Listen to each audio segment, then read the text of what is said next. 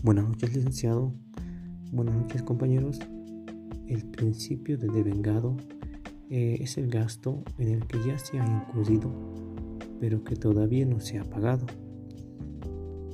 Vean, por ejemplo, gasto de teléfono de un mes cuyo recibo no se emite hasta el siguiente mes y por tanto no se paga en el momento en el que se produce el gasto.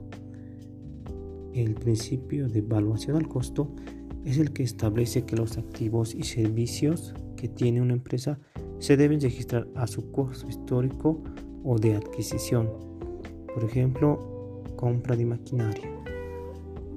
El principio de uniformidad se debe preparar los estados financieros uniformemente eh, de ejercicio a ejercicio de un periodo a otro para que puedan compararse.